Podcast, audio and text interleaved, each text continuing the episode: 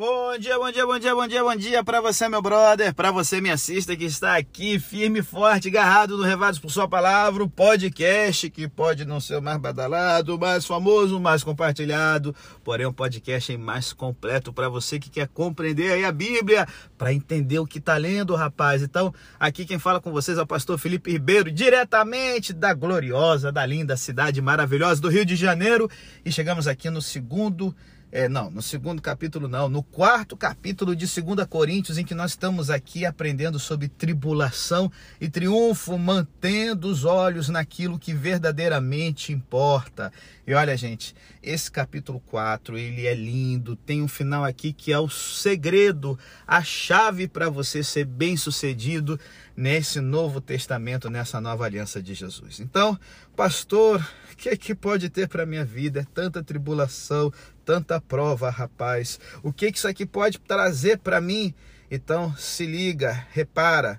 Paulo aqui continua descrevendo a vida cristã no qual as nossas doenças, nossas tribulações, nossas dificuldades estão mescladas com a glória de Deus numa série de paradoxos que muitas vezes a gente não vai conseguir compreender.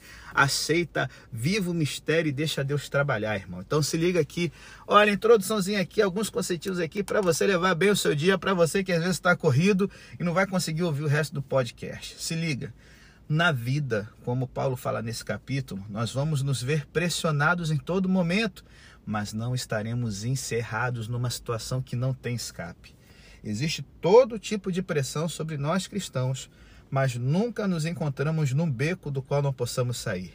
Uma das marcas da vida cristã é que sempre existe espaço, sempre há escape por mais estreitas que sejam as circunstâncias que uma pessoa não tem, é, é, meu Deus, e agora? O que, que poderá acontecer? O cristão sabe que não pode sentir-se encarcerado, enjaulado ou confinado.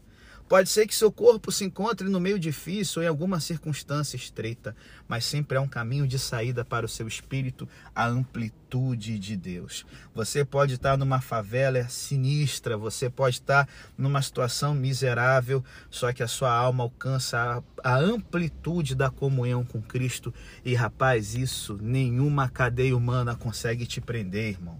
Segunda coisa, Podemos ser perseguidos pelas pessoas, mas nunca abandonados por Deus. Uma das coisas mais notáveis, gente, a respeito dos mártires foi que sempre em seus momentos mais dolorosos tiveram doces encontros com Jesus. Como disse Joana d'Arc quando ela foi abandonada por aqueles que a rodeavam, é melhor estar sozinha com Deus. Sua amizade não me falhará, e nem tampouco o seu conselho e nem o seu amor. Em sua força farei frente a tudo várias vezes até morrer. Como escreve o salmista no Salmo 27, verso 10, pensa um verso querido que me ajudou muito. Ainda que meu pai e minha mãe me abandonem, o Senhor me acolherá. Nada pode alterar a fidelidade de Deus. E aí, por fim, podemos chegar ao final de nossos recursos, mas nunca perdemos nossa esperança. Existem momentos nos quais o cristão não sabe o que deve fazer. Existem momentos nos quais não pode ver bem aonde se dirige a vida, mas nunca duvida de que vai para algum lado. Nunca duvida de que ele está indo, cara, para o céu. Se deve lançar-se ao mar de nuvens tremendo escuro, ainda assim sabe que sairá dele. Não importa em que momento ou que circuito seja, é primeiro, sabe que alguma vez, no bom momento de Deus, ele chegará à meta. Então, gente, há momentos nos quais um cristão deve aprender a lição mais difícil de todas, a mesma que Jesus teve de aprender no Getsemane. Tem que aprender a aceitar o que não pode compreender. Às vezes acontecem coisas que você não pode entender, mas ainda pode dizer: Deus, tu és amor, edifico minha fé sobre essa base. A pessoa pode estar a ponto de perder a cabeça, mas nunca perderá a esperança enquanto tem a presença de Cristo. Somos golpeados, sim, mas não derrotados. A característica suprema do cristão é que não cai, mas sim cada vez que isso acontece, ele se levanta outra vez. Espera aí, pastor, como não cai? Não cai e fica ali derrubado, derrotado, irmão. Não queremos dizer que nunca vai ser golpeado, mas ele não é derrotado jamais. Poderá perder uma batalha, mas sabe que no final não poderá perder a guerra. Então, Paulo, depois de assinalar esses paradoxos, ele dá o segredo, sabe, de sua própria vida, as razões pelas quais lhe era possível fazer, suportar e resistir como ele fazia. Primeiro, se liga aí, ele estava muito consciente de que se alguém podia compartilhar a vida de Cristo, devia compartilhar também seus riscos, seus sofrimentos, que aquele que queria viver com Cristo devia estar preparado para morrer com ele. Não há coroa sem cruz, irmão. Segundo, enfrentava tudo recordando o poder de Deus que levantou Jesus Cristo dos mortos. Era capaz de falar com coragem, desprezar sua segurança pessoal, porque cria que mesmo quando a morte chegasse, o Deus que havia ressuscitado a Cristo poderia ressuscitá-lo também. Estava seguro de que podia obter um poder suficiente para a vida e um poder maior que a morte. E por isso, suportava tudo com a convicção de que através de seus sofrimentos e provas, outros seriam levados à luz e o amor de Deus. Por isso, gente, que Paulo pôde passar por tudo o que aconteceu, sabendo que não era em vão, era para levar outros a Cristo. Quando um homem, quando uma mulher tem a convicção de que o que lhe está acontecendo acontece literalmente pela graça de Cristo, pode enfrentá-lo e suportá-lo. Todas as coisas servirão apenas para aproximar essa pessoa e torná-la mais firme com Deus no seu relacionamento com Ele. Como certa vez foi dito sobre um velhinho que trabalhava no estábulo e chegou né, o seu pastor conduído pela tarefa diária entre o esterco do estábulo, tirar o leite, todo o sofrimento que um homem de idade tinha que passar ainda o pastor lhe perguntou como ele podia fazer esse trabalho dia após dia. E o ancião então lhe respondeu subitamente e sutilmente: Aquele que tem algo mais além não tem por que se sentir enfastiado, desanimado, desencorajado. Hum. O homem e a mulher que vê a luz e marcha retamente com relação a ela, também aguenta como se visse o invisível. É, Quer aguentar, meu irmão? Quer ver o invisível? Então não desliga não. Depois da vinheta nós vamos ter três blocos bem curtinhos falando aí sobre o segredo de viver nessa nova aliança, como essas tribulações nos aproximam de Jesus e não desista, não fique desencorajado. A vitória Deus vai garantir que ele te dê um dia abençoado na presença de Jesus. É o nosso desejo e oração sempre. Amém. Desliga não. Depois da vinheta, três blocos curtinhos de bênção pura para a sua vida.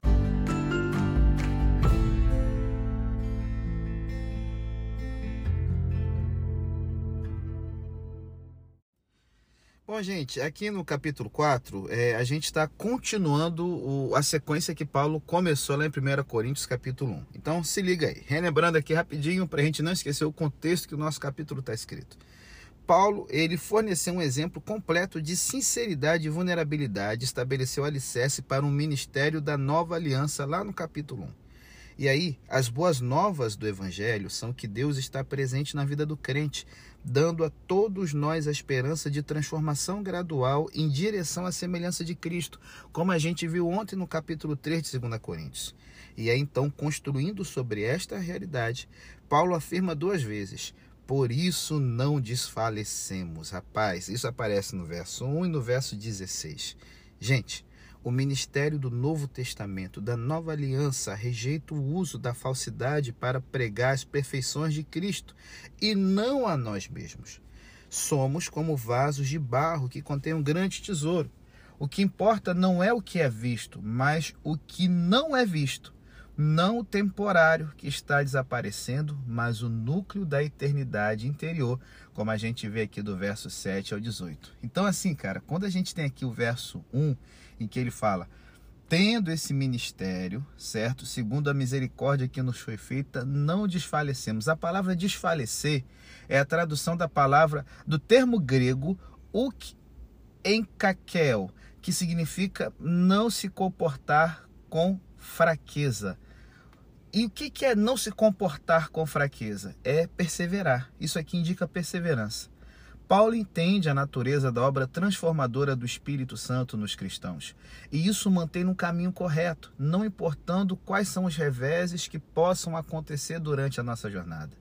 Galera, como é importante que nós também entendamos isso.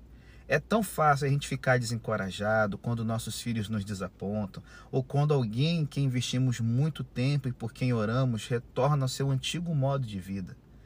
Como Paulo, Nós precisamos perceber que temos um ministério do Novo Testamento, da Nova Aliança, ministério que reconhece as fraquezas humanas e ainda confia no Espírito do Senhor para realizar aquela transformação interior gradual que, com o tempo, capacitará cada crente a refletir melhor a glória de nosso Senhor. E aí, é, isso tem que ser, cara, um, um alento para a vida da gente, sabe? E além disso, um, um, um alerta, um parâmetro para a gente poder conduzir nossa vida. Quando ele fala, por exemplo, rejeitamos as coisas que por vergonha se ocultam. Paulo não usou truques para apresentar o evangelho. Ele manifestou a verdade. Então, fique sempre esperto nisso. Alguns irão crer, outros irão rejeitar. Paulo confiava no resultado do seu ministério para Cristo.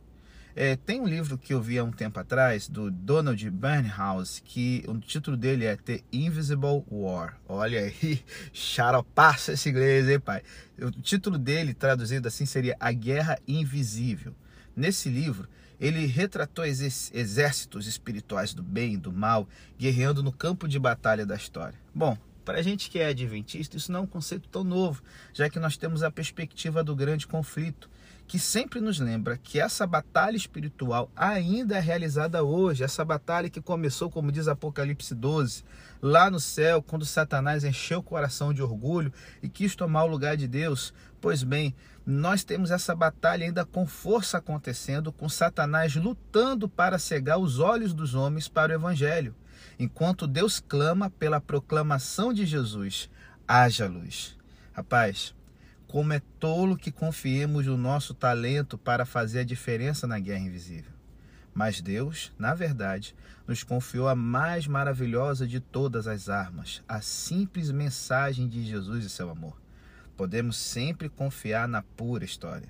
Como escreveu Paulo aos Romanos, o Evangelho é o poder de Deus para a salvação de todo aquele que crê.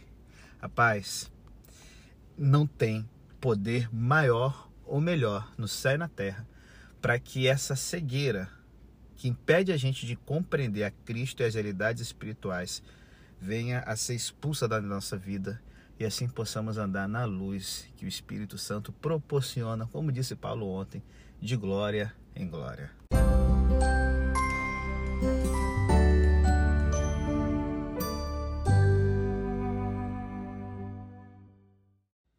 Mas aí você pode se perguntar, Paulo, mas como é que a gente vai conseguir vencer essa guerra espiritual se o nosso corpo, se a gente é tão frágil e fraco, como podemos ter certeza de que no final a gente vai, sabe, ser abençoado, vai dar certo? Então aqui do verso 7 ao 15, Paulo começa a falar que a despeito da nossa fraqueza, sabe, da é, é, é mortal, podemos ter a confiança de que vamos vencer graças a Cristo e a obra que ele começou a realizar em nós. Então se liga aqui, verso 7. Temos, porém, esse tesouro em vasos de barro, para que a excelência do poder seja de Deus e não de nós. Gente, a imagem vívida do vaso de barro, que é, em grego o termo é ostraknon iskenos, atraiu a atenção de muitos comentaristas cristãos durante o tempo, certo? Por quê? Tais vasos, frequentemente usados como lâmpadas de azeite no século I, eram ao mesmo tempo frágeis e baratos. Em nossos frágeis corpos mortais arde a chama do Espírito Santo, revelando uma glória que é muito mais maravilhosa em vista da simplicidade do seu recipiente. Outra, muitas vezes esses vasos onde o azeite era guardado, frágil e barato, eles costumavam se colocar ali é, manuscritos, rolos sagrados, tesouros, quando em plena uma guerra você tinha que disfarçar, esconder o que havia de precioso em coisas que fossem comuns. Daí até a descoberta dos manuscritos do Mar Morto, em vasos de barro desse tipo. Mas ali dentro, cara, um tesouro inestimável para a humanidade. É o que Paulo está lembrando aqui. O fato de Deus ter se revelado em Cristo, no Cristo encarnado, foi um grande milagre. Uma pessoa que os judeus olhavam e diziam: Ah, não é o Messias. Mas ali estava todo o tesouro do poder de Deus, naquele bebezinho frágil que mal podia controlar suas fraldas, que chorava dia e noite, dependia da Virgem Maria para ficar vivo. Ali estava a plenitude do universo, do plano da salvação, rapaz. Então, assim, se Deus ele consegue operar, mesmo numa situação de um vaso frágil de barro, um bebê, quanto mais que milagre ainda maior seja o fato de que Deus seja capaz de revelar-se para você e eu, e através de nós nos tornando a Bíblia, do qual muitas pessoas durante a sua vida será a única Bíblia que elas vão ler. Então, assim, por isso que Paulo fala, de maneira que em nós opera a morte, mas em vocês a vida, como está aqui no verso 12. Os tradutores da nova versão internacional, por exemplo, colocam opera na primeira sentença, que pode levar a uma interpretação equivocada. A expressão grega em rumim aqui é um dativo de vantagem. E a expressão deveria ser mas é vida para vós, tá certo? Paulo relatou as constantes pressões sobre as quais ele desempenha seu ministério. Para Paulo, essa experiência de morte constante, sofrimento, no caso, não é apenas o seu destino, mas também prova do seu chamado. Sua constante exposição ao sofrimento e a sua fraqueza evidente significa somente que nele a vida da ressurreição de Jesus é manifestada. É o termo grego fanerote. Paulo sofre voluntariamente porque seu compromisso contínuo, apesar de sua morte, exibe o poder de Jesus. Ele também, ele também sofre voluntariamente porque sua morte tem grande vantagem para os coríntios, pois seu sofrimento lhes trouxe a nova vida em Jesus, de que eles agora podem desfrutar. Gente, existe um sentido no qual todos nós que conhecemos Jesus somos, somos chamados ao sofrimento, da mesma forma como Jesus foi. Somente em nossas fraquezas nós podemos verdadeiramente exibir a força de Jesus. E, muito frequentemente, somente sacrificando alguma coisa importante para nós, poderemos levar o dom da vida aos outros. Mas como é bom quando podemos fazer nossos sacrifícios com a mesma alegria que Paulo expressa quando escreve.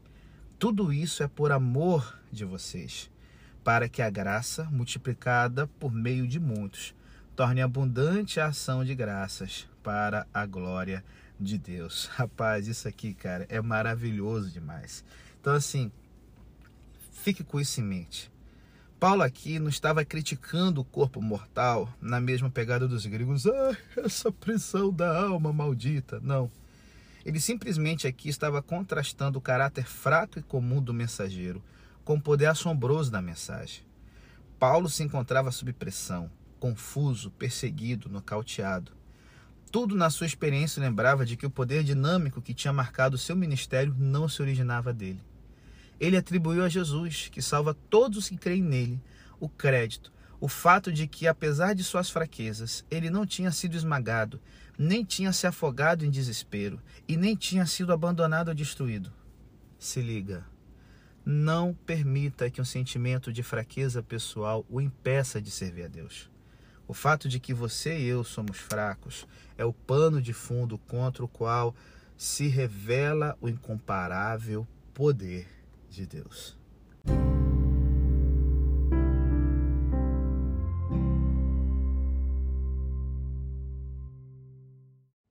Aí, pastor, você pode perguntar como que, tendo em vista aqui a fragilidade da gente, certo, nesse ministério, tendo em vista toda a pressão que a gente tem para desfalecer em face das coisas que estão acontecendo, qual o segredo do sucesso, então, do ministério de Paulo para que eu tenha esse sucesso nas pressões no meu dia a dia também? Então, se liga aqui, verso 18. Não atentando nós nas coisas que se veem, mas nas que não se veem, porque as que se veem são temporais e as que não se veem são eternas. Paulo aqui está usando uma palavra grega que é escopunton. Eita, olha, olha aí, escopunton, que normalmente é usada com o sentido de fixar os olhos em alguma coisa indica um exame minucioso, um olhar penetrante que determina o valor da coisa examinada e mantém em vista aquele valor. Gente, esse versículo aqui é crucial para a compreensão do argumento de Paulo nesses capítulos. Claramente ele vê falhas nos coríntios e com a mesma clareza ele vê a aflição e os sofrimentos que estão associados com seu compromisso de servir a Cristo. Mas estas coisas são deixadas de lado por serem proscaira, temporárias, Paulo olha além dos meros fenômenos sensoriais, percebendo que tudo que ele pode sentir e ver é passageiro e, em última análise, irreal. Paulo está preocupado com aquilo que é eterno, com uma realidade que está além do poder que nossos sentidos têm de descobrir. É essa realidade que ele descobriu em Cristo e no qual ele fixou o seu olhar, né, atentou, que determina o seu caminho. Quanto melhor entendermos os métodos de Deus e quanto mais firmemente estivermos comprometidos com eles, melhor veremos nosso próprio caminho pela vida. Manter o olhar fixo no eterno é a melhor maneira de proteger-se contra os desapontamentos e as aflições da vida. Rapaz, é isso que muda a perspectiva da gente. Esse verso é a chave para compreendermos o ministério da nova aliança. Nós não confiamos na evidência dos nossos sentidos. Em vez disso, confiamos na realidade do que nos foi revelado por Deus. E aí, novamente, no verso 16, Paulo diz: Por isso não desfalecemos. Pode haver contratempo após contratempo. As pessoas os quais servimos, nossos filhos, nossos amigos, podem cair repetidas vezes mas permanecemos confiantes de que o Espírito de Deus transforma aqueles que conhecem a Jesus irá operar na vida daqueles os quais servimos, gente. Paulo disse que há apenas uma coisa certa a respeito de coisas que podemos ver, tocar e sentir. Elas são temporárias. Elas podem e irão mudar. E existe uma coisa certa a respeito do mundo invisível. Deus não muda. O que ele disse é fixo por toda a eternidade. Gente, como é melhor então confiar no que não podemos ver, em vez de confiar no que podemos ver? Não se preocupe com contratempos desencorajadores. Não se preocupe com desapontamentos. Eles podem e irão mudar. Simplesmente confie em Deus, que não pode mudar e que não irá mudar.